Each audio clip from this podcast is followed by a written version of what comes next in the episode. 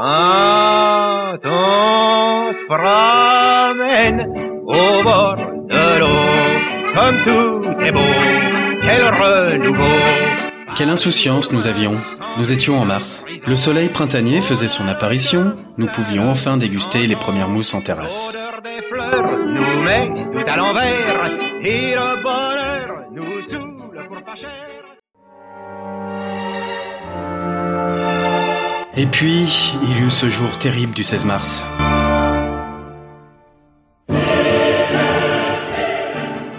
Chacun d'entre nous doit à tout prix limiter le nombre de personnes avec qui il est en contact chaque jour. Les scientifiques le disent, c'est la priorité absolue. C'est pourquoi, après avoir consulté, écouté les experts, le terrain, et en conscience, j'ai décidé de renforcer encore les mesures pour réduire nos déplacements et nos contacts au strict nécessaire.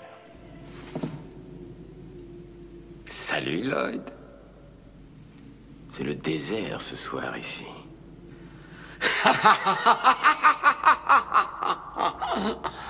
Pour limiter la propagation du coronavirus, nous avons dû nous confiner. Fini les apéros et les repas entre amis, fini les réunions familiales, surtout fini les allers-retours en train pour aller au boulot et vive le télétravail.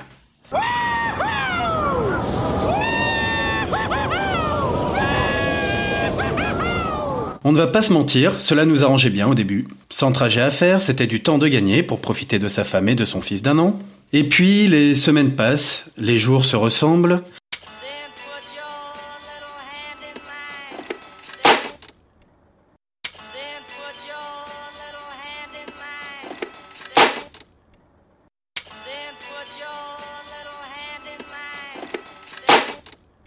Malgré les visios, les soirées entre copains nous manquent, et on commence à se surprendre d'attendre avec impatience ça.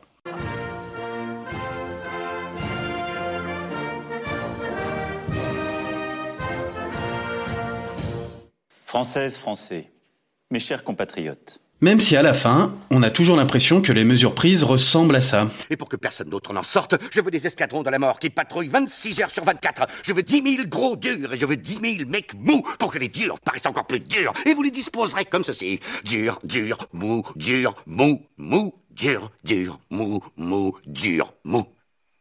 Le bébé, lui, commence à marcher. C'est merveilleux, mais ça rend vite fou quand on doit le surveiller 24 heures sur 24, confiné dans un appartement de 70 mètres carrés.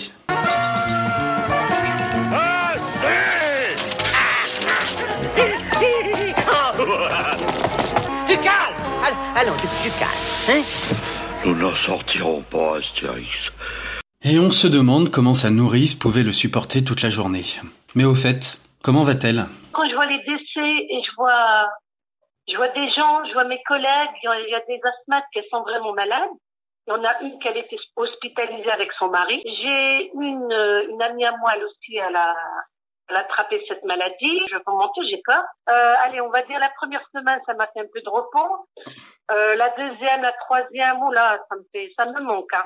D'habitude, on joue, des fois on rigole, des fois on sort, des fois, oh, ça me manque les câlins, les bisous. Euh, mon petit gamin, un petit gamin avec sa petite bouboule là.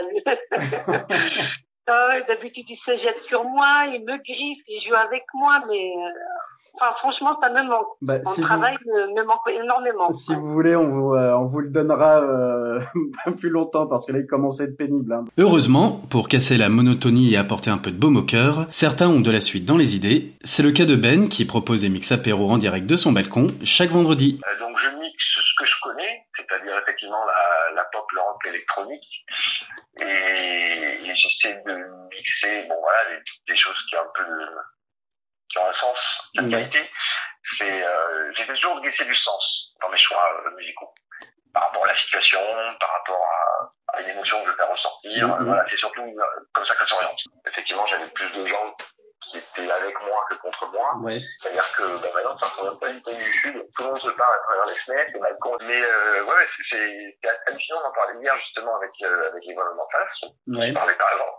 Et on me disait que la rue avait vachement changé et que, et que pour ça. Ce confinement quasi mondial aura au moins eu l'avantage de créer un élan de solidarité incroyable à travers tout le pays. De bon augure quant à l'avenir post-confinement. Vous dire un truc qui va peut-être vous sembler bizarre, mais euh, je trouve que ce confinement, sans exclure l'horreur des hôpitaux, hein, je trouve ce, ce, ce confinement très salutaire. Euh, il y avait des gens, alors j'ai beaucoup, beaucoup de coups de téléphone, euh, ça c'est bien parce que je, je suis seul, donc ça me permet de tenir compagnie, mais euh, je me rends compte que des gens qui étaient vraiment dans le dans, dans la course au rat, comme on dit, dans, le, dans le travail complètement les dans le guidon, avancé comme ça, le fait que tu en ralentisses, pense plus au présent Ouais. et pense plus humain. Et j'ai un peu l'impression qu'on discute avec les voisins et c'est un peu un sentiment général. Je suis pas naïf.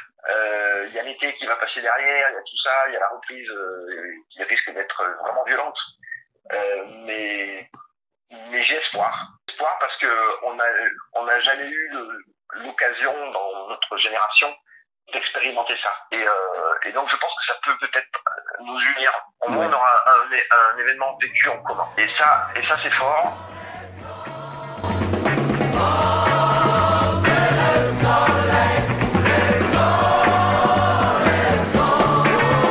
Voilà, ce podcast est désormais terminé. N'hésitez pas à laisser vos commentaires sur la page Facebook ou la chaîne YouTube de la ville. Et n'oubliez pas de rester chez vous, au moins jusqu'au 11 mai.